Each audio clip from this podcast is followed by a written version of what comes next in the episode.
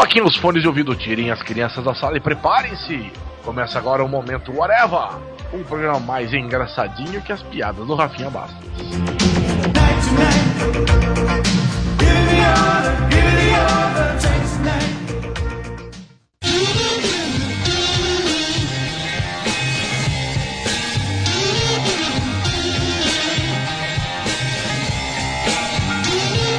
Momento Areva começando, minha gente. E hoje, para falarmos sobre notícias, informações, preço do pão, tenho aqui comigo o senhor Júlio, Estamos aí, né? Pra dar uma força. o senhor Moura, Olá, e o senhor Modeste. Ma oi, vai pra lá, vai pra lá. É, a gente vai começar falando das notícias ou coisas que a gente tenha visto, achado interessante. Eu queria que o senhor Modeste começasse então. Eu queria muito começar dando os parabéns ao senhor Sênior Abravanel. E muito obrigado, senhor Sênior Abravanel. O senhor Sênior Abravanel é o pai do senhor Júnior Abravanel? Não, pergunte pro pai dele, aquele turco com a mãe grega dele lá. Mas muito obrigado, senhor Silvio Santos. Há 34 anos a minha vida tem sido mais legal por conta da sua grande criação, o SBT. Hoje, enquanto gravamos o nosso Momento Areva, comemora-se os 34 anos do SBT. De- desde a da criação foi uma coisa bacana, a única empresa que realmente peitou a Rede Globo em termos de audiência. Não é SBT, é TVS, a TV Silvio. Então, começou como TVS. Não, é, é TVS, sempre vai ser TVS do meu coração. Exatamente. Eu também conheci aqui na, na extinta TV Iguaçu em 1984, quando começou a transmitir aqui. O SBT me mostrou Chaves, me mostrou Show de Calouros, me mostrou o programa Silvio Santos. O SBT me mostrou Bozo. O SBT fez eu conhecer a WWF. Eu só posso agradecer. Muito WWF. obrigado. Agora é WWE, mas na época chamava WWF, World Wrestling Federation. Negócio do Peixes Panda. É, aquele- é, Isso é o um- Pix dos Panda? Na verdade, esse nome estava em disputa até há pouco tempo, mas antiga WWF, que veio da WWF, que é o World Wrestling www. Tu viu? WWF dos Panda ganhou da WWE. Porque o Kung Fu Panda luta mais do que essa luta de mentirinha. 34 anos de uma história muito legal. Parabéns, SBT, parabéns, Silvio Santos. Muito obrigado. Se uma das coisas que faz eu querer trabalhar com TV é eu ter assistido o SBT. Pois é, legal. Então vamos para o próximo assunto. Pode ser muito bem puxado pelo senhor Júlio, então. Saiu essa semana um trailer que eu achei muito da hora do meu amigo Ridley Scott. O nome em inglês do filme é The Martian. No Brasil, eu esqueci o nome agora, rapaz. Astronauta Magnetar é o nome do. É o Perdido em Marte. Perdido em Marte. Perdido em aí- Marte é muito nome de seriado, né, cara? Cara, é, Não, é, é- é nome de filme que passa no SBT, né, cara? Filme de comédia, Globo né? apresenta Perdido em Marte.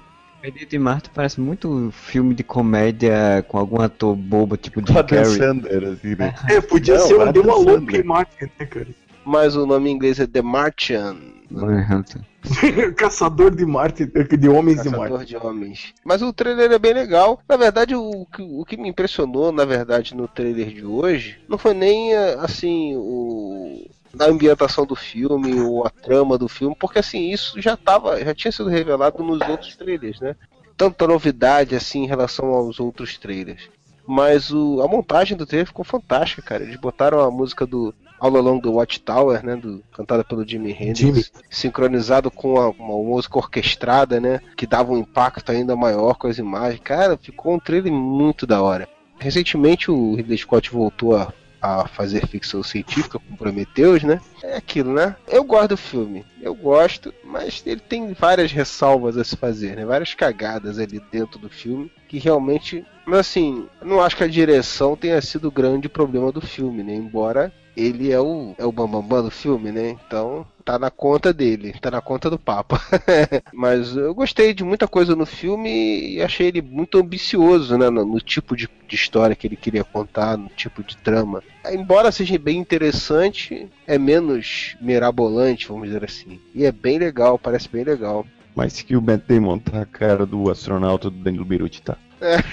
O uniforme parece que é azul com, com laranja, né? E tem outra, outra similaridade, que é o, o- ele passa pelo mesmo perrengue que o, que o, que o astronauta passa na graphic novel, né? Tipo, tá sozinho lá e ele não tem suprimento suficiente pra se manter, ele tem que dar, dar seu jeito. Depois o grande problema é que também isso não vai adiantar de nada se ele não conseguir mandar algum sinal de ajuda. Mas isso é uma parte da trama, né? Perdido em Marte vai ter mais coisas além disso. Se vale a pena mandar uma equipe pra resgatar um cara só. É, se vão resgatar ele ou não, como é que vai ser esse Quando tu resgate, fala, que quando tu fala que o Perdido em Marte vai ter várias outras coisas, eu imaginei que você vai falar. E Perdido Altas em Marte vai ter confusões. várias outras confusões. É, Ele vai passar por confusões de outro mundo. Porque ele está perdido em Marte. Que tem, mano? Cara, tem uma hora que ele olha pra ele, para assim e fala: Eu sou o melhor botânico desse planeta. Eu já falei que eu tenho um projeto de um dia fazer várias chamadas desses. Tipo assim, esse cabeludo vai aprontar várias confusões para salvar a humanidade. E vai se envolver com enrascadas que até Deus duvida. A paixão Nossa. de Cristo, na sessão da tarde. Isso podia ser a vida de Brian também, né, cara? Vai chamada pra vida de Brian. Aliás, vai sair agora em Blu-ray finalmente, com extras bacanides, em busca do cálice sagrado essa semana também. uns bonequinhos de. Com a catapulta pra você atirar, com a catapulta pra você jogar a vaca. O Monty Python tá precisando de dinheiro, né, cara? Eles mesmo falaram quando voltaram pra fazer as fazer as, as apresentações, né? Então. Isso é sinceridade, né? Isso aqui é bom, cara, ser sincero. Não, o Sex Pistols já fez isso antes, os caras falando, quando teve a volta dos Sex Pistols em 96. Ah, vocês estão voltando pra mostrar pra essa geração nova como era o punk rock? Não, a gente tá voltando por Mas dinheiro. o, mas o Sex Pistols, desde que surgiram, né? É, nunca foi diferente disso, né? Não sei por que esperar outra coisa, né? Mas é isso, achei legal o trailer. Vamos torcer para que o filme seja muito bom, que inspire o nosso amigo Ridley Scott a continuar fazendo obras de ficção científica originais, ao invés de pensar em continuações das suas obras antigas. Eu agradeço, né, se ele tentar fazer mais obras originais e ficar tentando fazer prequel de Blade Runner e continuação de Alien. Puta merda, larga do osso, meu irmão. Sobre o trailer, tem um, um, ressalva a fazer que provavelmente contrataram o mesmo editor do trailer de Prometheus, né? Que o trailer de Prometheus todo mundo ficou muito louco, muito foda, não sei o que, vai ser um filme Ah, do caralho, não sei o É, que. todo mundo fica muito louco com muito trailer, cara. Trailer de Man of Steel também. Mas todo mundo ficou foi. muito louco, achou muito foda também. É, mas Todo mundo que está nessa chamada ficou muito louco, porque a gente gravou assim que passou tra- que saiu o trailer e todo mundo foi então, unânime. então, então. Foi então, aquela bosta daquele filme. Então, e- este é o meu ponto. Este é o meu ponto. O trailer é muito lindo ser montado e ficar foda. O negócio é o filme. Quando tocou a música do Jimi Hendrix, eu me lembrei de Watchmen, que o trailer de Watchmen Também. tem Ah, cara, mas é, porra, ali tá muito melhor, cara. Embora eu tenha que falar, essa cena da a cena do Watchman, que tem eles e tem a música, pra mim é a melhor cena do filme inteiro. Melhor do que aquela abertura, melhor do que tudo. Ele chegando na Antártida. Aquilo ali era a HQ trans- transposta realmente, né, cara? Que eu, puta, ver aquela cena da HQ perfeita na minha mente, assim, com a trilha sonora, porque é exatamente o momento em que, em que ele cita que eles estão fazendo aquilo, é citada essa música na HQ, né? É bem difícil pro diretor transpor uma cena que já tem a música dizendo qual é que ele tem que fazer, né? Botar... Não, não tô falando que é difícil, mas tô falando que justamente aquela pra mim foi a melhor cena do filme. De longe não foi a que deu mais trabalho pra ele fazer. né? Agora, por sinal, Era bem óbvia, na verdade. Por sinal, em Watchmen, no trailer de Watchmen tem uma música que toca, que é quando eles, a- o fantástico carro deles lá sai voando, saindo da água. Toca o- a música e no, no filme não toca, né? Então essas coisas de trailer são sempre complicadas por, por isso. Às vezes, sim, às vezes tem de tudo, né, cara? Tem cena que não, que não vai pra edição final. Tem cena que é destaque no trailer e o pessoal, todo mundo comenta, e aí quando você ver o filme não tem aquela cena. É. Depois que no comercial do Rock 4 eles socarem isso no cinema. Você não Nunca precisa me explicar isso sobre o trailer, cara. Cara, o trailer é uma coisa tão enganosa que até o Ben Affleck fica bem como Batman. Olha só, o grande profeta, hein? O cara que profetizou Coisa coisas fantástica. impressionantes, que filmes iam ser maravilhosos, agora tá falando que o Ben Affleck vai ser uma merda, hein? Agora eu tô confiante no Ben Affleck, hein? agora eu sei que vai dar certo. Eu não falei que o Quarteto Fantástico ia ser um filme maravilhoso. Eu falei que eu estava com esperança que ia ser um bom filme. Não, você disse que podia dar certo. Todo mundo falou que podia dar Eu certo acho que. Não, eu falei que ia ser uma merda. tu falou que as pessoas iam se surpreender. As pessoas Ah, vão mas- se surpreender.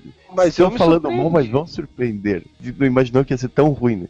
Eu me surpreendi, porque eu não imaginei que ia ser tão negativa assim a recepção do filme, cara. Tá, cara, e o começo não é tão ruim, cara, sabe? Ah, bom, não, nós vamos entrar agora no quarteto. Pois bem, já que a gente tá falando de ficção científica, vamos falar do filme que ia ser surpreendente e que ia modificar todas as bases da estrutura dos filmes hollywoodianos. Ia ser É. o melhor filme de super-herói de 2015. Exato. Ele falou isso. Ele eu tá falei gravado, tá gravado. Ele falou isso, falou, ainda tá dizendo que não, eu senti esperando. Caralho, falou que ia ser o melhor filme do ano. Daqui a pouco ele vai dizer, só quis dizer. Pois então, vamos falar do Quarteto Fantástico, esse filme do Josh Trank, que estreou e foi uma, Que é uma tranqueira esse foi um fracasso gigantesco, né? Acho que nem se chegou a se pagar. Cara. Cara, o, a, o- a previsão de prejuízo, prejuízo de 60 milhões, fora o que foi gasto em marketing, que não foi muito. Tá? Quarteto fracástico. É, eu acho que provavelmente a Fox já não gastou tanto em marketing porque ela já sabia, né? A merda que ia vir, né? Sim, Lançou só pra, não, só pra lançar. Ela cortou o 3D, ela cortou as exibições prévias, deixou e fez a exibição pra jornalista com um dia antes da estreia. Ela fez tudo pra tentar amenizar. E aí, pra chutar o pau da barraca, vai o filho da puta lá e tuita esculhambando com o filme na véspera da estreia. Esse não foi o filme que eu fiz. Quem tava É. cogitando talvez ver ali e falando, ih, cara, realmente, não, não vou não. É, o Josh Trank, ele foi dizer que há um ano ele tinha um roteiro que seria clássico e todo mundo ia ser elogiado pela crítica e por todos, né? Eu, assim, essa semana vazou, ou vazou, né? Essa semana é, saiu um boato aí de uma- um suposto roteiro que seria o roteiro original dele e não- eu não acho que seria esse clássico todo não, nem seria esse elogio todo não. Mas pelo menos o roteiro original, o primeiro ato e o segundo ato dele é melhor do que o, que todo o, filme que a gente viu, né? Mas vamos por parte, né? É, daqui eu acho que só o Moura não assistiu esse filme, né? Eu Ainda também nem não assisti não. Modéstia, então Hum. você que assistiu então junto comigo, que eu também assisti, e eh, dê a sua opinião, o que, é que você achou do Quarteto Hum, Fantástico? assistiram juntinhos aí, mano. Com um país de distância um do outro, né? É, assim, o começo do filme eu achei legal. No Comigo. começo do filme, quando aparece Quarteto Fantástico. Não, pior, pior, pior. Quarteto Fantástico, ele aparece só no final do filme, o nome. Tem, nem se fala em Quarteto Fantástico. Mas assim, o, o, filme ele tava indo pra uma vertente que era pra ser diferente, que era o que eu apostava, que era o que eu achei que ia, que ia ser a lance que ia mudar. Surpreender todo mundo, ia deixar todo mundo de queixo caído, ia sambar na cara das inimigas. Beijinho no ombro de todo mundo. Acho que o Marcelo vai concordar comigo. Não era um filme de super-herói. Não era pra ser um filme de super-herói. Quando começaram a meter coisa super-herói, é o que foi cagando com o filme. Eu, eu assisti o filme quando tava 40 minutos de filme, eu tava dizendo, mas por que o pessoal tá reclamando tanto desse filme? Esse filme tá legal, pô, 40 minutos. O primeiro ato dele, até os 40 minutos ali, é legal. É assim, ele não é um filme fantástico de super-herói, né? É, mas ele é um filme legal, tranquilo, normal, de ficção científica, né? Você tem a história do Reed Richards como garotinho, conhece muito de. Essa não explica muito também como é que ele sabe tanto de tecnologia, como é que se curio- a curiosidade dele vem, como é que foi fazendo as coisas. Só que ele tá criando alguma coisa que é tipo um portal, um teleporte pula depois já para ele mais velho e já indo para já entrando com uma bolsa, já conseguindo uma bolsa numa escola lá de tecnologia e tal. A história vai isso, vai mostrando um garotinho nerd de óculos, tímido que entra num local para fazer tecnologia com outras pessoas e é isso. O filme parecia muito isso, sabe? Tava muito essa pegada é, sci-fi assim, tecnologia, A rádio. Parecia o lance a mosca, né, Marcelo? Que Ah, do desenvolvimento da tecnologia, que ia ter aquele lance, o ponto de rompimento dele ia ser o, o que ia levar o pessoal a, a ter as modificações e tal. E até o lance das modificações, de, de como que surgem, e não surgem como poderes, surgem como consequências, sabe? Tava bacana. Tava legal. Aí começam a cagar com tudo o roteiro, começam a apressar as coisas, começam a fazer. Cara, filme de origem que você tem que pular um ano pra contar alguma coisa já me caga. ali. Primeira coisa, a área 57, né? Eles vão para a área 57. E E aí eu, são os seis áreas depois do 51, onde ficam os alienígenas. Que a 51 tava sendo usada ainda pelo Indiana Jones, né? Ou pelo Não, é- pessoal do Independence Day. Área 57, né, confidencial, local secreto confidencial, aí do lado dela tem uma pistinha com um monte de carro passando assim e tal, com, com um trânsito, assim, com congestionamento e tudo, beleza. Quando eles ganham os poderes, né, que acontece o acidente, eles fazem o portal, o Victor Von Doom também é da equipe, né, que ele era um ex-funcionário e tal, foi convidado e tal para participar eles ganham os poderes porque o portal explode, BBB, o Victor do fundo fica preso do outro lado porque cai numa, num negócio de lava lá e tal, enfim. O filme vira um filme de terror. Isso, isso é uma parte muito legal. A questão dos poderes dele tratado de uma forma como se fosse terror mesmo, assim. O Reed Richards sendo testado, com os braços sendo curvados, ele sentindo dor, ou coisa aprisionado numa cela e, gritando, pedindo socorro pro Reed, o John Storm é, explodindo e voltando ao normal, e explodindo e voltando ao normal e gritando de dor. Isso que eu ia falar, o, lance do John Storm foi uma cena que eu fiquei assustado no cinema, assim, você fica chocado com essa cena, porque você se imagina pegando fogo, ele se assusta quando ele vê o poder e ele sente dor daquilo. Então o, o lance do poder não é nenhuma benesse, você não foi picado por uma aranha radiativa e de repente você começou a soltar teia, sabe, não é engraçadinho, não é bacana bacana, você não quer aquilo. Aquilo não é um poder, aquilo é quase uma maldição pros caras. Sim, sim. Essa pegada aí, até aí tá, tá bem legal, assim. É um primeiro ato bem feito, bem chutozinho, beleza tal. Era o ponto de virada da história. O Reed acaba fugindo, porque ele vai tentar. Ele promete que vai tentar resolver tudo, né? Porque eles pegaram essa pegada mesmo, que o Reed Richards é um cara que sente a culpa de ter feito aquilo, então ele quer resolver tudo e ele foge. Aí o filme dá uma pulada de um ano de história, aí você vê que o Coisa está atuando pro governo em missões secretas no Oriente Médio, destruindo tanques, essas coisas, só que tipo, isso é mostrado só em telas de TV, então você não tem aquela sequência de cena dele em ação, você tá lá junto com ele fazendo a sequência, como o Hulk, por exemplo, a gente vê. Detalhe, e, tem no trailer isso. Tem uma cena no trailer, que foi a cena logo no primeiro trailer, que todo mundo ficou falando, pô, tem sempre a piadinha. Essa cena não tem no filme. No trailer tem a cena lá que eles estão pra enviar ele num, num avião e jogar ele, que o Reed faz a piada e tudo, mas só que isso não tem no filme. Não tem no filme, velho, para! Não tem a cena que ele pula e explode o, o negócio pra baixo. Não tem. Essa cena tava em todos os trailers. E eu não consigo ver onde é que ela ia se encaixar na história, porque o Reed começa a ser perseguido pelo exército, e eles mandam até o Coisa ir atrás dele para pegar ele, para poder prender ele. E, e, tipo, eu não consigo imaginar em qual momento o Reed estaria numa mesa de controles fazendo piadinhas, enviando coisas assim, uma missão. Assim, não dá para encaixar.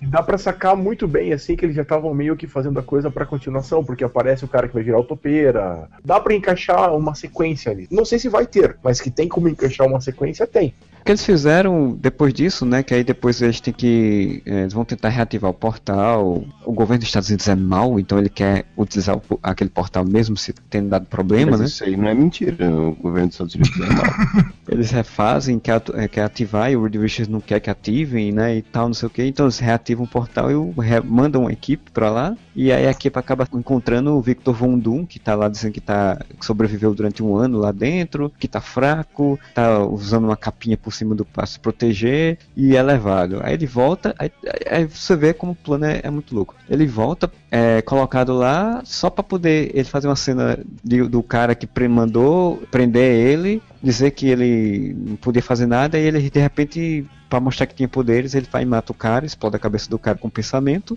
destrói todo mundo e vai reativar ele é tipo Scanners. Exato, Scanners. Agora você notou que até agora a gente tá falando, falando, falando, e tem uma personagem do quarteto que a gente não falou? A Mulher Invisível? Cara, a Sue Storm, ela simplesmente é a X9, é a cagueta que vai contar pro Franklin Storm tudo o que tá acontecendo. Ela tá lá pra ser a chata, ela tá lá pra ser a, aquela guria que tá supervisionando e contando pro pai. A X9 da Fundação Baxter. O roteiro original, pelo que já foi falado também, a Sui não era para ser branca e loira, era para ser negra, não era para ser uma família toda negra. Então já mudaram porque não quiseram, a Fox não quis uma mulher negra, né, como protagonista, assim, que botar uma mulher branca, porque não podia. Tá? Agora você imagina a polêmica que deu de trocar o Tocha Humana se tivesse trocado os dois, né, cara? É, pois é. Porque isso é uma coisa que também, puta, pro filme foi ridículo. Então, mas aí, mas isso fez uma diferença, porque ela não ser negra, eles tiveram que criar a história de que ela foi adotada pro filme tem uma sequência muito rápida que dá a entender que o Tocha Humana não se dá bem com ela por ela ser adotada. Tudo não foi trabalhado muito superficialmente, é, tudo não foi trabalhado aprofundadamente. Então, isso que poderia ser um plot muito legal de interação para mostrar como eles vão iam se tornar mais próximos, não, não foi trabalhado. É, a relação do Ben Green com o Reed Richards não foi trabalhada direito. É, nada foi trabalhado direito dentro do sentido de, dos personagens em si, né? Tem personagens legais, interessantes, mas não, não é bem trabalhado que, que aconteceu quando um estúdio ia perder os direitos do personagem se não fizesse logo o filme no passado, com o Quarteto Fantástico? A Roger Corman. O filme do Roger Corman. E é melhor que esse. Se você tá nessa treta, cara, simplifica, entendeu? Tipo, os caras querem fazer um filme do Quarteto Fantástico que não tem nada a ver com o Quarteto Fantástico, vai ser uma porra totalmente diferente. Se eles tivessem deixado os caras fazer o que eles quisessem, ia ser um fracasso menor do que o que foi, cara.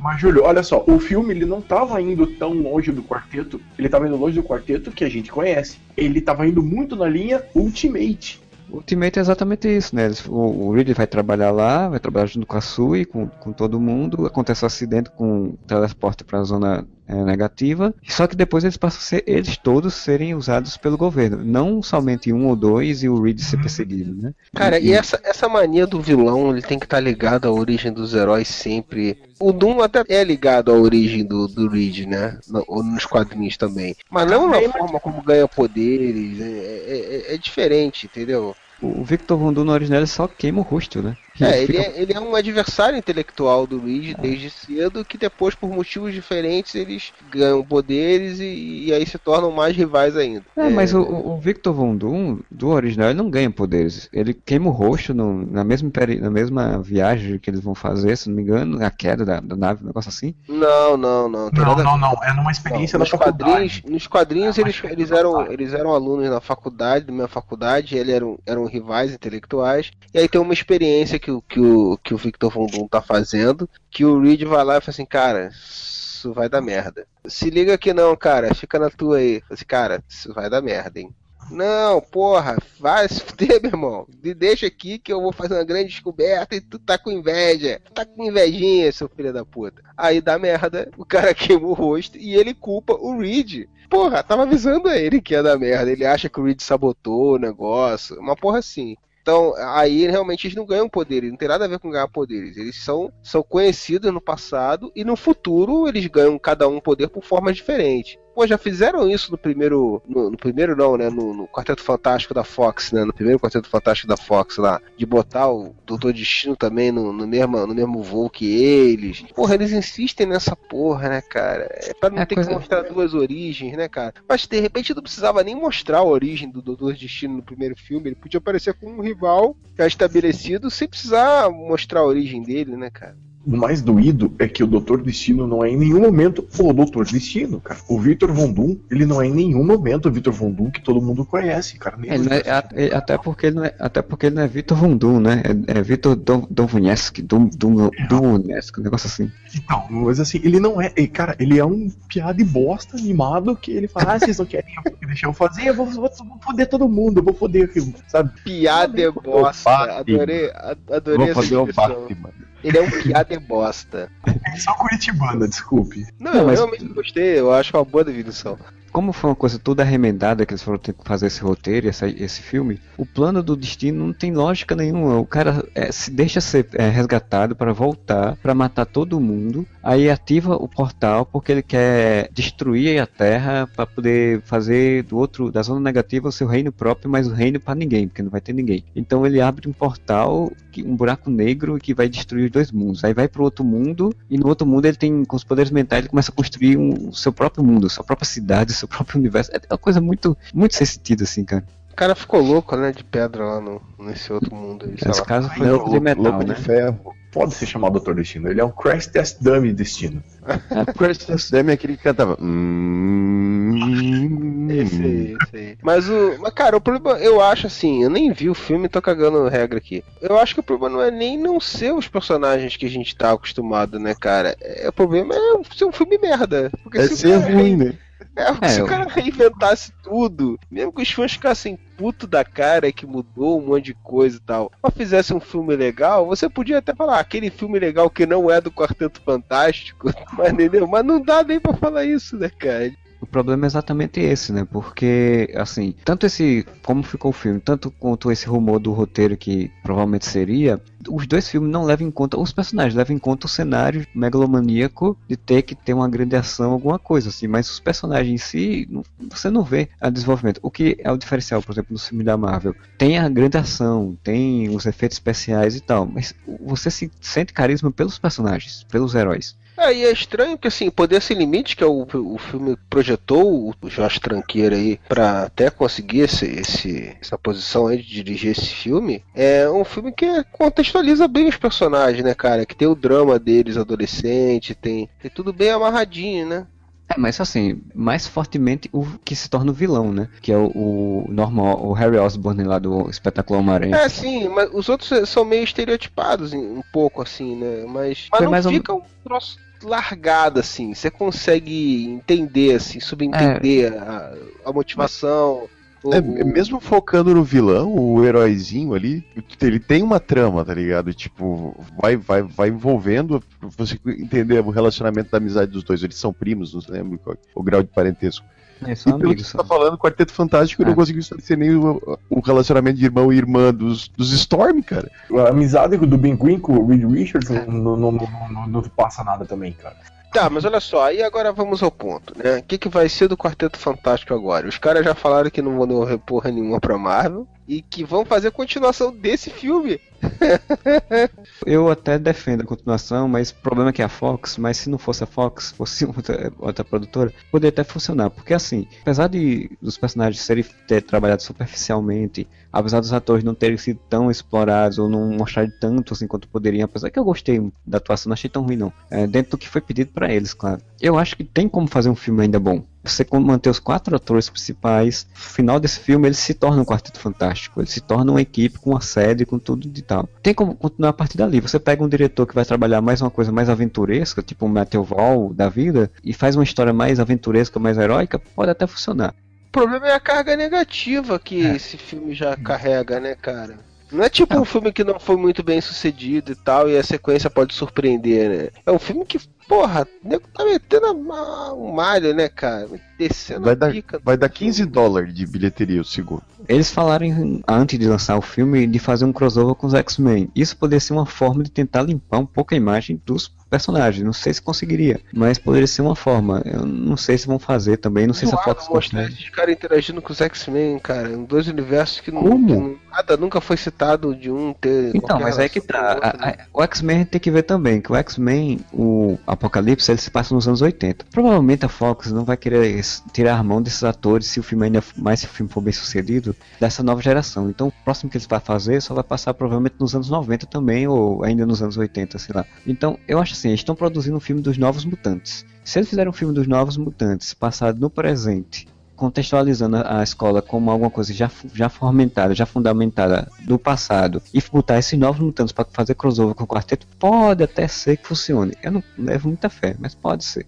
Se existisse mutantes no universo desse primeiro filme do Quarteto Fantástico, deveria ter tido no mínimo uma menção a isso. Não tem isso no filme. Ia ter tanto fuzuê assim de ter quatro pessoas com superpoderes. Não, mas não tem fuzuê. Não tem fuzuê, não tem fuzuê é, midiático de mundo não. Quase ninguém sabe da existência deles. Não, mas o, o governo vai lá e usa um como arma e pra capturar o outro, é porque, tipo, o poder não é um negócio tão comum assim o negócio deles é que os caras ganham os poderes e eles conseguiram um portal para um outro mundo. A, grande questão do filme, do governo, primeiro, o portal era para poder eles pegarem recursos de energia de outro mundo, que era o que a, Fundação Baxter queria. Mas o governo queria um outro mundo para sugar todos esses recursos materiais que pudesse. Depois que eles ganham os poderes, o governo pensa: não, nós podemos agora ir para este outro mundo e criar super soldados a partir daquele mundo. Os mutantes não são citados, mas não necessariamente eles não existam dependendo do, contexto que estaria aquele universo com os mutantes ali no presente, já que os X-Men são dos anos 80, não sei como é que poderia ser. Não tem link, Marcelo. Tu pensa que, se for o universo dos mutantes, é o universo que o Magneto já fodeu tudo, cara, sabe? No, no, não, no dia do futuro. Não, não necessariamente, cara. Aí tu sabe como é que vai ser o X-Men Apocalipse. X-Men Apocalipse, é, os, mutantes, os, mutantes, estão em paz. X-Men Apocalipse eles estão em paz até o Apocalipse surgir. Então, tipo, você tem 30 anos de história aí pra poder reconstruir as coisas. É, eu, eu acho, eu acho que esquece essa porra, libera essa galerinha do barulho aí. Eu sei que são todos os atores que estão na crista da onda aí, ou quase todos. Mas libera essa galera pra tocar bateria, pra fazer outras coisas na vida. Dançar balé. Isso aí, libera essa galera, começa de novo e usa o roteiro do, do, Caio Oliveira que posta no Facebook lá, Cantinho que vai ser Caio. muito melhor. Cantinho do Caio. A gente vai botar o, o, link aí. É bem mais bem construído do que esse, esse roteiro, né? É bem mesmo, é, é bem mais. Mas assim, mesmo que vá pra Marvel, tá todo mundo falando, ah, volta pra Marvel, volta pra Marvel. Eu acho que o, o quarteto foi tão queimado, por mais assim que tenha muito, ah, alguns pontos positivos no começo do filme, que eu não sei nem se a Marvel daria conta de refazer Dá, isso. dá, sim. Claro que dá. Modeste, Pô, bota no trailer assim, ó, dos estúdios Marvel. 500 que milhões de bilheteria. Pronto. Esquece que isso não vai acontecer, infelizmente, mas a Marvel ia deitar e rolar com essa porra, cara.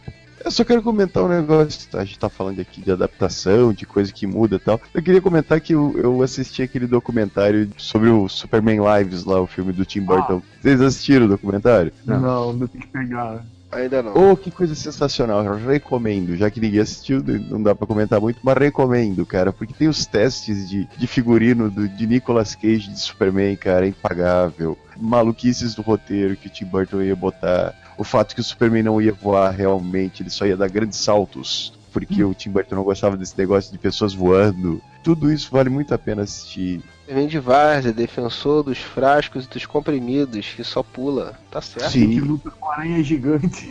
que luta com uma aranha gigante. Ele é tão Sim. defensor do- dos frascos e dos comprimidos que ele é o que Nicolas Cage, né? O Nicolas Cage ele, ele faria perfeitamente uma versão live action do Droop, o cachorro. Mas lembra que saiu as fotos daquela roupa maluca que piscava, cheia de neon? É, que são os órgãos internos dele. É, não, mas explicava por que, que ele usa, que ela não era a roupa realmente que ele ia usar o filme inteiro, era a roupa de regeneração quando É. ele fosse morto pelo apocalipse. O melhor é a descrição do apocalipse, como é que ia ser o monstro do apocalipse. Ele não ia ser um monstro cheio de ossos pra fora, ele ia ser um monstro formado por várias cabeças. E essas cabeças, é, isso é sério, tá? Essas cabeças elas iam mudar conforme ele percebesse o, a emoção das pessoas. Então, quando ele estivesse lutando contra o Superman, a hora que o Superman fosse dar um soco, por exemplo, no, no estômago dele, no estômago dele ia aparecer o rosto da Lois Lane, assim, sabe? Ia ser, Meu olha, ia ser algo, cara. Esse filme ia ser alguma Cara, coisa. Isso me lembrou do, do- de ideias imbecis para poderes. Esse rumor do roteiro do, do Quarteto Fantástico, os poderes deles eram diferentes. Então, o poder do, do coisa, ele ia se transformar numa pequena bola do tamanho de futebol de pedra. Uma vez Ai. isso aconteceu no colégio, cara. O pessoal tava brincando de jogar não sei o que pro outro cabecear, não sei o que lá, e me trollaram. Na minha vez jogaram uma pedra. Eu cabeceei uma pedra. Caralho.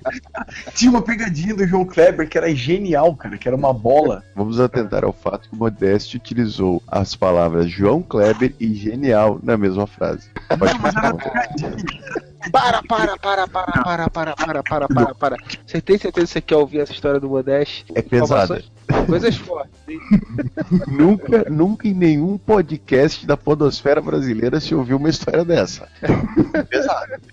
O Brasil vai parar. o cara jogava uma bola cheia de pedra. Eu ia rolando quando tava passando aqui na rua, chuta aqui, chuta aqui pra nós. O cara vai seco pra dar aquela, aquele chutão, chuta aquela bola pesada de pedra, cai, pá, uns pacotes. Aquelas pegadinhas bacanas. Tá, era só isso. Então vamos para a leitura de comentários dos podcasts.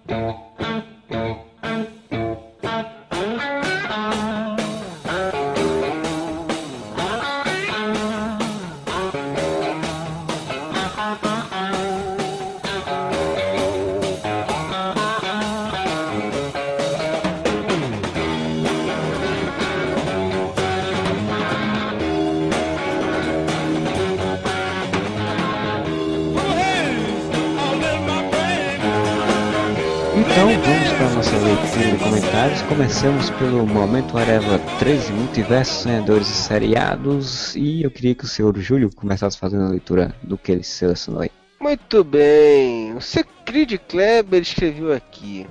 Quer dizer que o Modeste toma banho, passa perfume e se depila para encontrar com a amante, mas usa cueca bege com elástico frouxo quando tá com a esposa? Muito bonito. E aí, seu Modeste, o que você tem a declarar? Que eu fico realmente muito bonito com cueca bege e elástico frouxo.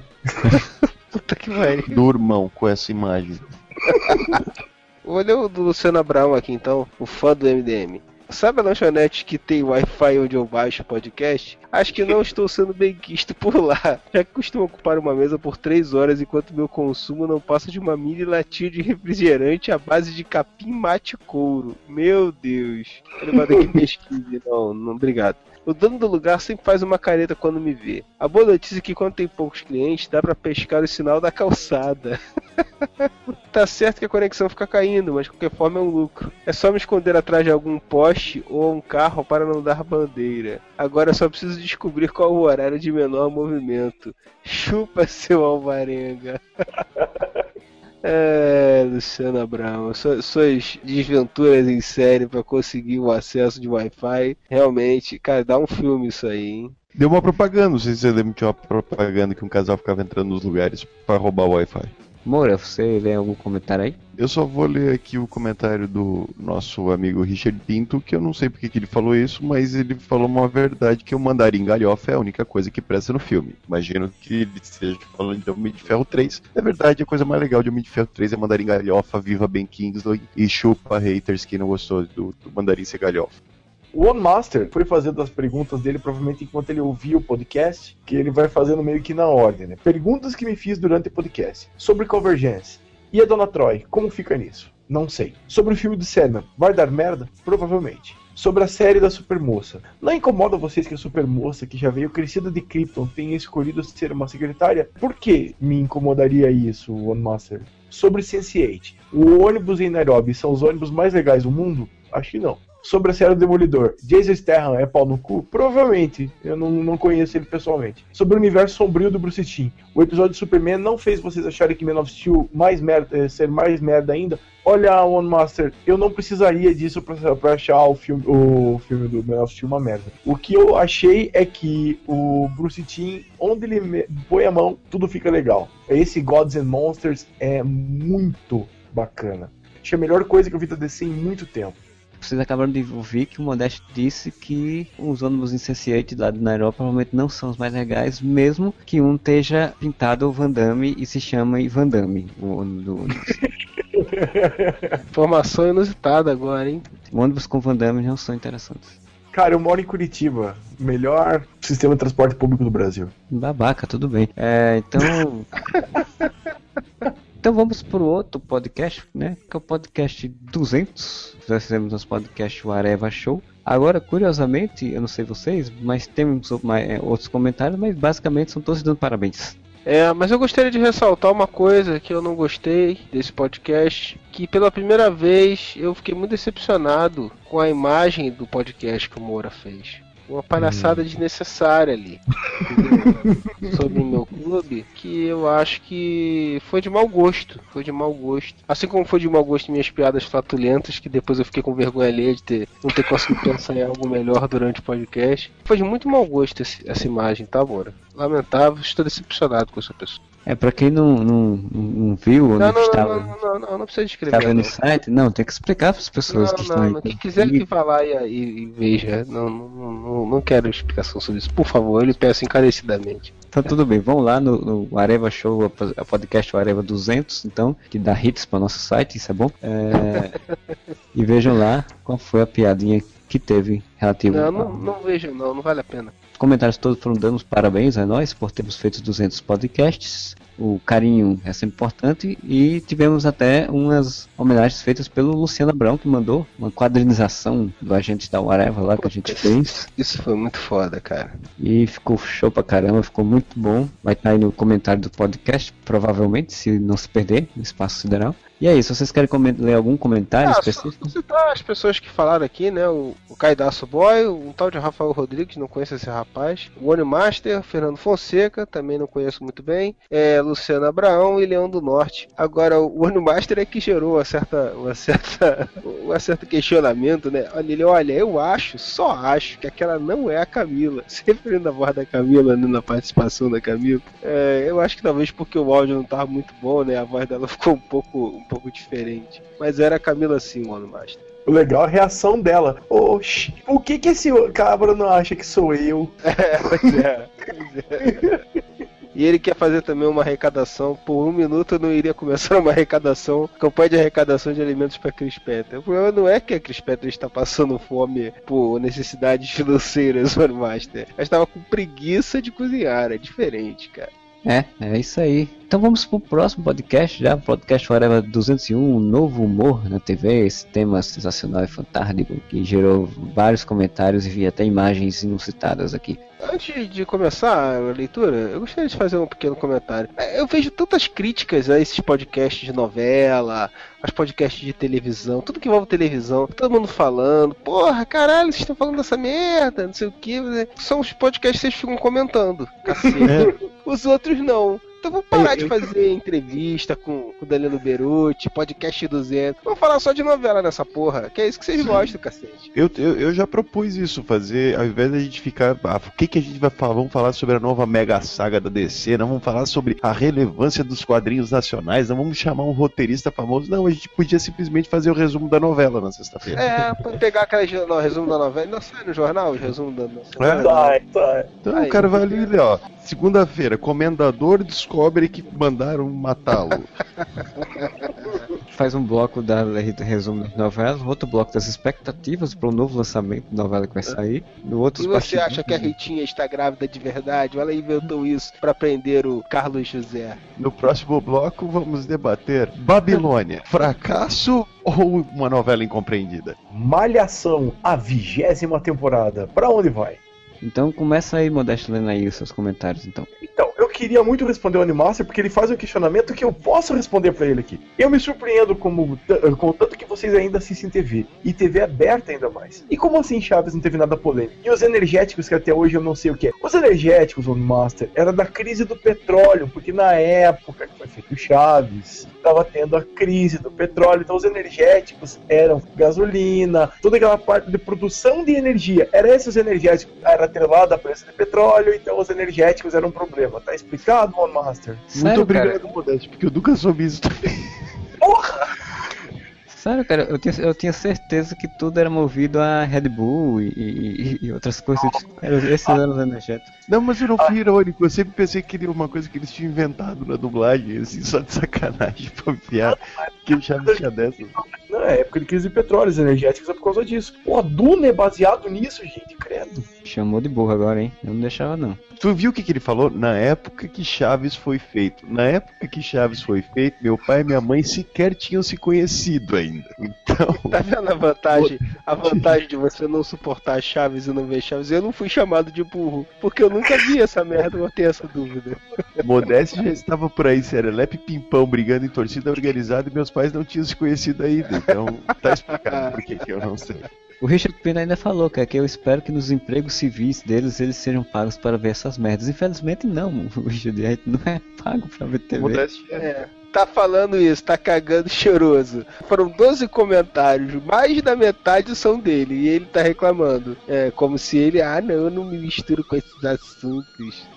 Isso que o Richard Pinto colocou aqui uma foto do Fiuk com, o- com o Murilo Conto aqui no É, comentário. pois é, pois é.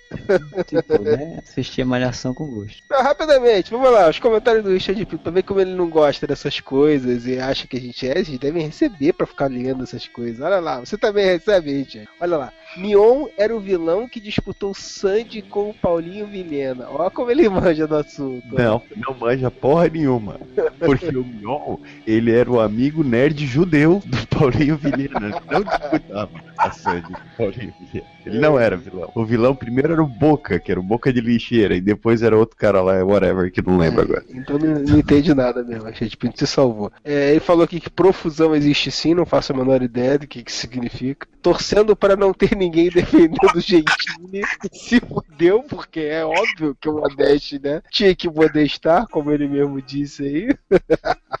tinha que defender aquela merda do Gentili, né. É, é, e o outro é respondendo um outro comentário, eu não vou falar porque pode dar spoilers. Pois bem, então vou ler os outros comentários aqui que sobraram. O Mega Mendigo falou que o Zorro era bem legal no seu início. Alguns quadros eram muito bem bolados, como por exemplo da Banda Podre. Esse era sensacional. Não lembro. o Eu só lembro era. do Saraiva. É, Saraiva! Era o Hassum que fazia junto com o Lani, né? É verdade, era o Hassum que aparecia no final e dizia, É, ele cara. falava aquela, aquela, aquele bordão final, né? Seu Saraiva, o senhor por aqui. É, e continuando então os comentários, nós temos o corredor ortográfico dizendo que chegando tarde porque só uso pelo RSS, da rede do É, Silvio mais tarde do que a gente lendo não tem. Então você tá no mesmo tempo que os outros. Tá lá na rede do Silvio Santos lá, o RSS, e ele diz, acho que esse humor da TV aberta sofre de um problema sério, agradar todo mundo. Não diga. Quando alguém diz, a maioria desses programas passa tarde da noite, mas acredito, o tempo que crianças dormem antes das 21 horas passou a tempos. É complicado fazer humor para quem acha que as tramas das novelas são muito elaboradas e difíceis de acompanhar, e ao mesmo tempo para quem possui conhecimentos um tanto mais avançados. Então, isso que a gente falou até da, da questão de ser de massa, né, de ser geral para todo mundo. Então, fica, às vezes você tem que equilibrar e aí às vezes é muito complicado equilibrar tudo. É verdade. Não, tudo que ele falou aí procede. E o Júlio agora pareceu advogado, né? É isso aí, meritismo. Mas é, então temos... Procede, vai ser incluído no alto. O Luciano Abraão falou, né? Fala pessoas, para mim, um dos melhores programas de humor recentemente é o Estranhamente, do Fernando Caruso. Nunca vi, mas eu sei qual é. Ah, eu já vi. É legal, é legal. Eles também adoravam o TV Pirata e o Cacete do Planeta, mas só quando era mensal. É, mas vocês come- comeram moça com o Reader de novo, po- pois a coisa mais hilária e nonsense que já vi na TV foi o casamento da Angélica com F- F- é Fields. Pô, que nome feio. Digo, Hulk. Quem é Fields pra ele fazer essa referência? Não, não- não sei. Não faço a ideia. Foi tipo em O Hobbit, onde uma elfa se apaixona por um anão. É, cara, né? Aliás, um, um adendo que eu faço aí, tinha um, eu não faço a menor ideia, não lembro do nome do programa. Tinha um programa do Fernando Caruso que eu achava até mais interessante que o Estranhamente. Que era um que ele fazia tipo intervenções, aquela época que tava fa- famoso esse negócio de ter intervenções no meio da rua, ter. Como é que fala o nome dessa porra? É. Esqueci agora o nome. Você fazer uma coisa inusitada assim no local público, assim, várias pessoas, não sei o que Atentado ao pudor? Porra. Ah, aqueles. Ah, eu tô ligado, mas eu não lembro o nome também. Ele fazia isso, é- era um programa interessante, assim, que ele ia para vários lugares, ia na faculdade, começava a, a fazer um monte de zoeira lá e tal, e o pessoal entrava no clima, criava situações inusitadas, assim, em locais públicos, assim, e era, ia em locais que as pessoas estavam de bom humor e ficava tentando fazer as pessoas rirem e tal. Curioso, assim, porque tinha a situação de ser realista, né, e não ser um humor escrito, né, quadro, esse tipo de coisa. Posso fazer um adendo rapidinho? Vocês se lembram de como começou, onde surgiu o senhor Luciano Huck na TV brasileira? No H. Não, Cara, Otávio Mesquita, ele era guru dos Plínios. Luciano Huck, o guru dos Plínios, ele começou a fazer coluna social em festa junto com o Otávio Mesquita. Claro, porque ele é um empresário, filho de empresário, queria entrar na televisão, então ele pagou pra entrar. Temos pra encerrar o super que fala: as pessoas reclamam sobre como politicamente correto atrapalha o humor. Eu penso o contrário. Politicamente correto, que é uma forma de censura, obriga o humorista a ser mais criativo e inteligente. Se não fosse pelo politicamente correto, provavelmente ainda teríamos festival de piadas do Tom Cavalcante, onde temos uma dezena de comediantes que só sabem contar sempre as mesmas piadas. E aí o Richard Pinto respondeu, dizendo que quem reclama desse problema, entre aspas, e acha que ser preconceituoso é um humor inteligente, finge que esquece que não tem esforço nenhum em pegar coisas do leque histórico de escrotidões contra grupos marginalizados e usar, né? E aí eu acho que um pouco esse, eu pelo menos penso um pouco assim, como o Richard falou, de que ser contra politicamente correto é uma forma de usar piadas velhas contra pessoas marginalizadas para ganhar risadas. É porque tem aquela, aquela velha história de tipo, ah, mas na época dos Trapalhões podia fazer piada com o Mussum, podia fazer piada com o Zacarias, bababá, babá. Ok. Só que, cara, o tempo passa, né, cara? Tu fica fazendo a mesma piada, né? Vamos, vamos fazer piada de, de negro, vamos fazer piada de viado, vamos fazer piada de sogra, sabe? Tipo, chega uma hora que, né? Vamos, vamos evoluir um pouquinho o pensamento, fazer umas piadas mais inteligentes. Eu concordo com tudo isso. O que eu acho que acontece é o seguinte: as pessoas acham que estão sendo castradas na sua liberdade de não poder falar o que elas querem. Acusam de ser tipo uma censura, uma ditadura, não sei o que lá, é a Dilma, é o cacete a quatro. Mas, cara, é tipo assim. É, é isso mesmo que o Richard Pinto falou, cara. Cara, se esforça pra fazer uma coisa diferente, cara. Tenta. Porra, o Monty Python fazia humor com o inusitado, cara. E trocentos anos atrás e é foda até hoje, cara. E nem é, você quer dizer que a censura não é censura, porque censura é você nem falar a piada, porque você vai ser repreendido antes de falar a piada, porque você vai ter que passar a piada por um crivo sensorial do governo. Isso é censura. Na época da ditadura era assim. Hoje em dia o que acontece é, você pode falar, mas aí provavelmente alguém vai processar você por você ter falado aquilo tanto para uma para essa comédia que o Super e o Richard Quinto defendem, quanto tem um público justamente para essas piadas mais antigas, esse jeito antigo de fazer comédia. Talvez por eu ser uma pessoa mais velha ou por ter uma cabeça de velho, eu assisti, eu parei para assistir a Praça Nossa essa quinta-feira, eram só piada de gay, piada de nordestino, piada de velho, piada disso, daquilo, aquilo outro, e eu ria que esse tipo de comédia, baseada em estereótipos, como foi colocado, ainda funciona. Eu não vejo, pelo menos eu, Luiz Modeste, não vejo como uma coisa ofensiva Aí, aí, nós vamos entrar numa seara bem complicada. Porque assim, você, Luiz Carlos Modeste, não vê uma coisa ofensiva uma piada contra gays ou negros ou nordestinos, sendo que você não é gay, nem nordestino e nem negro, tá ligado? Então, tipo, o lance não é a censura. O lance é assim, ó. O cara que reclama assim, ó, aí eu não posso nem mais fazer piada, aí me censuram. Não, ninguém tá te censurando, cara. Assim como você pode fazer a piada, eu tenho todo o direito de virar para você e dizer assim, ó, cara, sua piada foi escrota pra caralho. O que o cara não quer é ouvir isso, sabe? Eu quero fazer a piada, mas eu não quero ser criticado. Eu quero fazer a piada e que ninguém diga assim, cara, isso foi escroto. Não, você tá tirando o meu direito. Não, tu tem todo o direito de fazer piada, tem todo o direito de virar pra você e dizer assim, ó, eu e quem mais se ofender dizer assim, ó, isso foi escroto pra caralho. Às vezes tem exageros, né? Toda coisinha que assim, toda coisinha que eu falo, o pessoal vem metendo malha e tal. Bicho, olha só, realmente, às vezes acontece. Às vezes a censura, a censura não, né? Mas assim, a crítica Cara, tudo é muito relativo. Você quer, por exemplo, você deu o exemplo dos trapalhões ali. Eu sempre vi os trapalhões como uma coisa inclusiva. Na... Ô, Júlio, só pra entender o que eu quis dizer, eu acho que me- não posso ter me expressado mal, mas é que as eu tô dizendo que usam deste argumento dos trapalhões para fazer ah, a piada escrota, entendeu? Vou dar um exemplo aqui de uma coisa, por exemplo. O... Tem aquele documentário que é bem interessante, que é o Riso dos Outros, né? É, quando eu vi aquele documentário, uma coisa que me soou estranha, tem uma hora que o John Willis vira e fala assim, ah, porque a diferença é quando, por exemplo, pra você definir, sabe, bem que determina isso, né? Pra você definir quando a pessoa tá sendo preconceituosa, é quando, por exemplo, você tá no aeroporto, e você a pessoa fazendo a piada, Aquele discurso que ele fazia de pobre, tem horror a pobre, não sei o que, e pobre que quando vai à praia e blá blá blá. Eu tenho ouvido, eu ouvi tudo que vocês falaram, eu ouvi, dou razão em tudo que vocês falaram, mas eu acho que pro grande público, pra grande massa, ou vamos dizer, nem, nem eu que nem tanto a parte, eu não vou nem colocar isso como grande público, senão vai parecer ofensivo também. Mas assim, se você pegar os comediantes que estão em destaque hoje para em muitas, tanto em stand-up quanto em TV, até mesmo o pessoal que queira ou não Praça Nossa da audiência, Praça Nossa é assistida. Cara, são pessoas que vão justamente no contraponto do que vocês estão falando, cara. Sim, merda faz sucesso, cara. Ca- Aí que tá, baseado em que, merda? Bom, mas acho que esse é um, um assunto que tá se estendendo pra caralho, que tá quase quanto podcast. Mas assim, eu acho que tem público pra tudo, tem tanto público pra merda quanto público pra mais. Eu sei, mas assim, ó, Modeste, o, o- o fato de, ah tá, foi sucesso, o Danilo Gentili dá audiência, só que o que se discute é, o Danilo Gentili vai lá e faz uma piada de em cima de mulher, em cima de estupro. Aí uma galera acha engraçado. Várias mulheres se sentem ofendidas, vão lá e dizem, cara, isso foi escroto. E daí ele fala, ai, aí os defensores do politicamente correto, não posso falar nada. Cara, você pode falar o que você quiser, só que dependendo do que você vai falar, uma boa parcela da população vai olhar pra você e vai dizer, cara, você tá sendo um escroto. E ele não quer isso, sabe? Esse comediante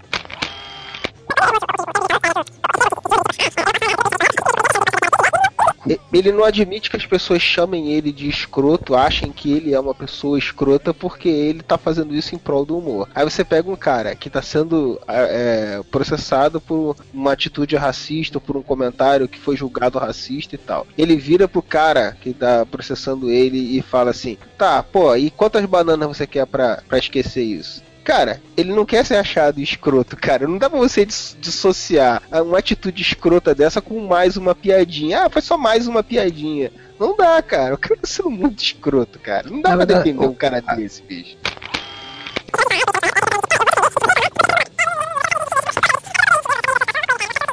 Então fica aí para os ouvintes aí, é o documentário Riso dos Outros, lá, vejam lá no YouTube, ou vai ter link, espero eu. E fico feliz em saber que o Modeste ri de piadas de nordestino, né? Também como eu ri de piada de gordo, cara. Como eu ri de piada de careca, como eu ri de. Sabe? É, porque tu é nordestino, né? Tudo bem. Tá, tá, ah, tá bom, então vamos, vamos banir o alto da compadecida. Mas o Alta Compadecida, eu não, eu, não rio, eu não rio do Alta Compadecida por eles serem nordestinos. Aí vamos entrar em outra discussão, porque não é pra eles serem nordestinos que eu rio. Round and round and round and round. Você sabe que tem gente que ria, né, o, o, o Marcelo, só porque tem o sotaque do destino já acha tudo engraçado, né? É, pois é. é no meu caso, nordestino não. Vamos seguir então para que ainda tem mais três podcasts, a gente passou uma vida inteira conversando sobre isso. Temos o podcast 202, a volta dos que já foram, que a gente falou de podcasts de coisas que a gente gostaria que voltasse. Senhor Júlio, selecionou algum comentário? Rapaz, 16 comentários, vamos lá. Vou selecionar meio aleatoriamente aqui. O Raver falou aqui, ó. Marcelo, no próprio desenho do Caverna, foi revelado que o Vingador é filho do Mestre dos Magos. O episódio que, que revela que o Mestre dos Magos é pai do Vingador é aquele que eles encontram com o ratinho. E daí tem o teste de DNA e, e revela. O Richard Pinto, a gente falou, né, sobre, sobre aquelas revistas que tinham de celebridade, como é que seria hoje em dia, né? E ele falou, está acontecendo. Ele botou um link, página do Fernandinho e Sorocabinha. Que merda, que merda. E tem 20 mil likes. Que merda. Tá voltando, gente. Vai ter também. Luanzinho. A turma do Luanzinho. Aí tem tipo o Michelzinho Telozinho. E o Renver que mandou pra mim aqui uma matéria sobre o super-herói americano. Valeu, Renver. Moura, algum comentário? Ah, o One Master aqui falou, segundo o grande humorista Zé Lezinho da Paraíba, o fato dos cantores e bandas de sertanejo e forró atuais ficarem falando o tempo todo o nome da banda ou do cantor durante a música é porque senão nin- ninguém ia conseguir diferenciar. Pior é verdade, é uma boa justificativa, porque eu não verdade. consigo. É verdade, mas o Charlie É, Brown não precisava disso, né? Tem que ter o cara falando, né, Gustavo Lima aí, você tira ele, porque senão eu não sei se é o Gustavo Lima, se é o Teodoro, como é que é o. Fernando Sorocaba, não sei. Selva Santana. Se é aquele que tá na malhação agora, que eu não sei o nome, eu aposto que o Modeste deve saber. Quem que tá na malhação? Tem um cartão de sertanejo que tá na malhação. Será que é o Lucas? Ele é gatinho. Como é que é? Lucas Luco. É esse mesmo. É esse mesmo. Não falei que o Modeste ia saber? O melhor foi a justificativa. Será que é esse aí porque ele é gatinho? Ah. Perfil de malhação. Ele é, é bonitinho, ele é novinho. Ô, É, Júlio, foi- eu não sei o que te surpreende, porque o Modeste não me engana mais faz muito tempo. tá certo. É o cara igual de mim, galera. O Richard Pinto aqui falou dos seis biônicos e Centurions repetiram na virada dos anos 90 para os anos 2000 na Band. Talvez seja essa a conexão. Fez a conexão né, que Centurions e seis biônicos, gente confundir o que, que era o que, mas talvez seja. Eu, não, eu acho que Ah, eu, eu acho que eu torturei eles aí, eu não tenho certeza. É. Centurion é aquele que parecia um Lego, que o- a armadura colava neles, assim, eles falavam força extrema, e um voava, um era por terra, um era pela água. Assim. Ah, mas até aí o dos Cavaleiros do Zodíaco também voava essa armadura e colava neles. Mas eles usavam tipo uma roupa com aqueles buracos de Lego e as armaduras encaixavam. Ah, Você deveria ter participado do podcast, tá vendo? Que aí você teria elucidado isso. Tava Dodói, desculpe. Modeste. Então, eu tenho duas, dois pra falar aqui. Olha, gente, desculpem se tem bastante gente que falou aqui, mas eu vou poder citar só dois aqui. Primeiro, o Richard Pinto, já citado, ele colocou aqui um- uma matéria, um link pra uma matéria e colocou: o Modeste vai ficar bolado. Então, é uma matéria que fala sobre, até coincidentemente, como o Hulk Hogan foi banido da história da WWE, até como Hall of Famer, por causa de um comentário racista que ele fez em 2012, que agora veio à baila. Não, não vou ficar bolado porque o Hulk Hogan também e aqui o Luciano Abrão, ele fala que uma das coisas que mais podia eh, voltar era o iogurte chamburci. Não tanto pelo sabor que devia ser melhor que os atuais, mas porque vinha com brindes geniais, e vinha mesmo, cara. Falando em sabor antigo, que era melhor que os atuais, podia voltar as receitas originais dos cebolitos, zambinos, cara, aquele sabedinho de pizza da Chiles que era muito bom, danap, babalu banana, que só eu gostava pelo jeito do banana do melancia, chocolate surpresa, que não tinha nada diferente do chocolate, era só figurinha, e sorvetes Iopa, puta, tinha muito bom sorvete Iopa. Sei que ninguém perguntou, mas vai a minha lista de outras coisas que deveriam voltar. A série Herói por Acaso, Flash dos anos 90, e não é essa passada atualmente, que não é a mesma coisa, Sledgehammer, Manimal,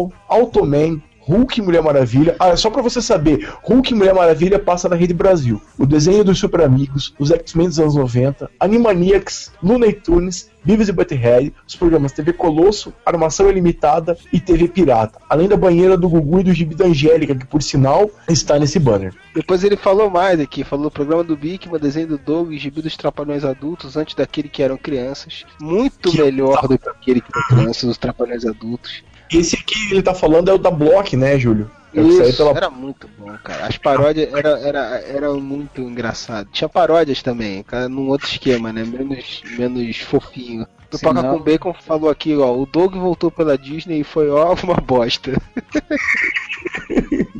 Ah, pior que foi mesmo, eu lembro quando foi, começou o Disney, porque o Dog original é sensacional, mas o da Nickelodeon, mas daí quando voltou pela Disney ficou uma merda. Por sinal, tinha uma postagem no, no Areva falando sobre a homenagem que o Bira, que era um dos desenhistas, roteiristas, escritores da época do, desse gibi da Block, fez para o gibi, tanto para os quem trabalhou com a revista, né? E aí ele postou lá, depois botou, botaram o link, espero eu. Sim, muito merecido a homenagem, muito merecido relembrar o, e acreditar essas pessoas, que esse gibi era foda. Agora, rapidinho, esse negócio de voltar, tem muitas coisas que eu concordo aqui com o Luciano Abraão, mas assim, voltar no sentido de passar de novo, né, cara? Que você imagina, tipo, a armação limitada hoje. Eu tava pensando nisso agora, porque o Cadu de terno, o André de Biasi tá foda, né? André Beltrão ainda tá de boas, de boaça. André Beltrão ainda podia fazer uma, dar, um caldo de Zelda. Sem contar que não, não há, não há substituto para o chefe, né, cara? Não, É, não da, é- pô, não é Francisco. Milani. Mas o André de Biasi, cara, eu ia botar uma peruquinha de cabelo loirinho no, no André de Biasi pra ele voltar a ser menino do Rio. Que merda. Existe um canal na TV a cabo chamado Viva. Tem muita coisa que você vai gostar lá. Então eu vou ler aqui os que sobraram. Tem o do Fernando Fonseca, que ele disse que foi muito bom podcast, e particularmente que queria que muito que uma série chamada Contratempos voltasse, que era uma série lá de viagem no tempo, né, se não me engano. Pipoca com Bacon disse que uma desculpa para a TV Colosso voltar é só criar um canal no YouTube e utilizar lá. Realmente tem até sua lógica. E aproveita o Chris Pratt para fazer as aventuras do filho do Magnum. Não, por favor, não. E se for É para porque o Magno não tem que ter bigode, ninguém fica bem de bigode hoje em dia. Tinha que só o Tom Selleck mesmo. E se for para ser galhofa, que faça um homem de 6 milhões de dólares com correção monetária, né? Que era o projeto lá que, com o Tim Curry.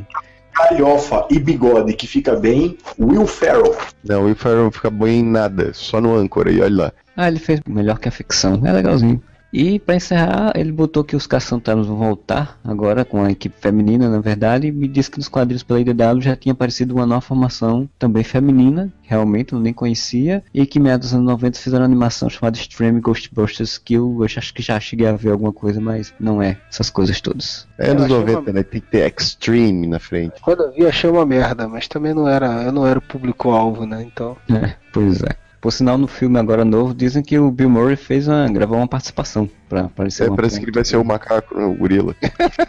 Podcast Whatever 203, o astronauta Danilo Beruti, da entrevista do Danilo Beruti sobre o MS Gráfico MSP, o astronauta, teve alguns comentários, na verdade poucos, são cinco comentários, elogiando o podcast, dizendo que é o melhor da, da face da Terra, vale mais do que uma barra de ouro, e, e só elogiando o podcast e o Danilo, né? Então a gente vai meio que pular, já que não tem nada mais específico, e vamos então para o podcast Areva 204, o Homem-Formiga e Super Filmes Improváveis, que tem mais comentários do, do, do Onimacha e do Richard somente, praticamente, e mais ninguém, né? Júlio, você quer ler algum comentário desse? Desses 50 comentários do Onimacha e do Pinto? É, vamos ver aqui. O, o Animasters falou um pouco sobre a origem, explicou um pouco sobre a origem do Manto e a Daga, né? Leiam lá, vão lá no. Dê um cliques e leiam lá o que ele explica. É melhor do que eu ficar relendo isso aqui tudo. Ele falou do Homem-Formiga aqui. Nunca me importei tanto com Homem-Formiga como com esse filme. Assisti três vezes no cinema. Não só você, o Animaster. Ninguém nunca se importou com Homem-Formiga antes desse filme. Aí ele falou várias coisas sobre o filme aqui. Falou gostou do visual, gostou do, de ser uma história de sucessão e não de origem. Que a interação dos dois formiguinhas lá, o Scott Lang e o Hank Pym, é legal.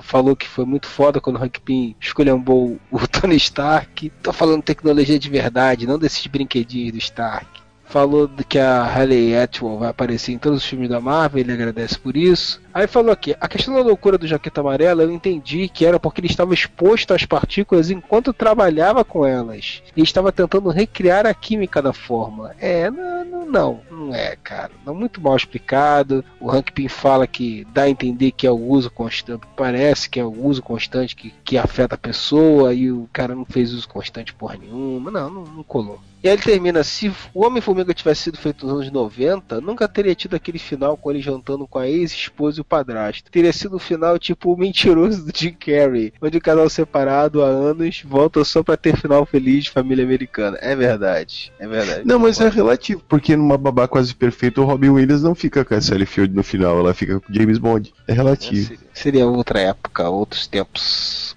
Moro, algum comentário? Só vou comentar que o Richard Pinto disse que esse universo desafiador, Ghost e a viagem tá muito compartilhado. É isso aí, tem que compartilhar tudo, cara.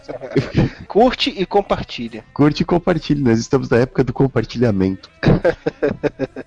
O Richard Pinto ainda falou, né, que ele tinha um jogo do Super Nintendo dos Wildcats, que eu nunca vi, mas deve ter sido no mínimo interessante. O filme do Batman ser Batman vs Kamandi, o último Robin. Que a relação Pink-Cross é uma versão melhorada da relação Stark-Stein. E o casal Formiga vivendo altas aventuras na Guerra Fria merecia um filme, também acho. E no universo Ultimate eles são namorados que sofreram experiências da Roxxon. E o Animaster falou que um, que um filme provável que ele gostaria de ver é o filme do Patrulheiro Rodoviário, dirigido por José Padilha, né? E aí a gente ficou, eu e ele ficamos numa conversa aí, no debate, porque eu, eu achei que o, eu também sempre achei que o Vigilante Rodoviário merecia um reboot, merecia voltar, mas que o personagem sempre pensei que seria mais interessante ter uma versão mais assim, mais tarantinesca, coisa mais violência, mais ação, mais violência e tal. E ele disse que preferia uma coisa mais ação, tipo Indiana Jones, assim, e, e aí para isso não seria realmente o, o Padilha, né? E eu acho o Vigilante da Rodoviária é um personagem brasileiro bem, digamos, original até um certo ponto, teve bom sucesso e realmente merecia um retorno. Não precisava não precisava ficar escondido no limbo dos personagens. É, e, e não dá pra ser o Padilha mesmo, não, que o Padilha está fora do Brasil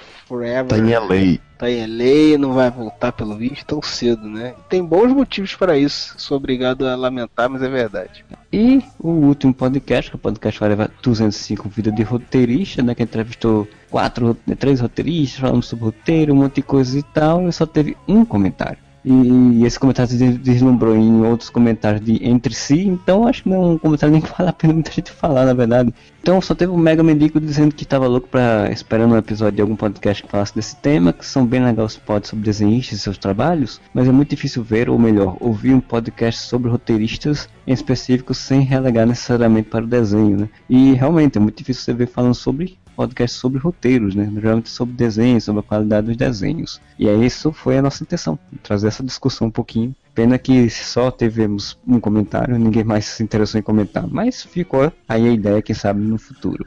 Então, fechamos a leitura, fechamos o podcast. Mais alguém quer falar alguma coisa para encerrar? Desejo aí um bom final de semana a todos. Pratiquem o bem, porque o dia que eu encontrá-los no juízo final, eu quero ter o, o orgulho de chamá-lo de meu filho.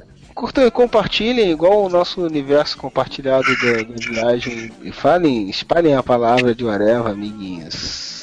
E votem no Areva numa votação inútil que tá tendo aí dos melhores podcasts. Pois então entre lá no nosso facebook.com.br Areva com dois As no final, arroba Areva no Twitter, YouTube, Google Play também, mande mensagem para contato areva.com. Bom final de semana para todos, voltamos semana que vem com podcast e Areva.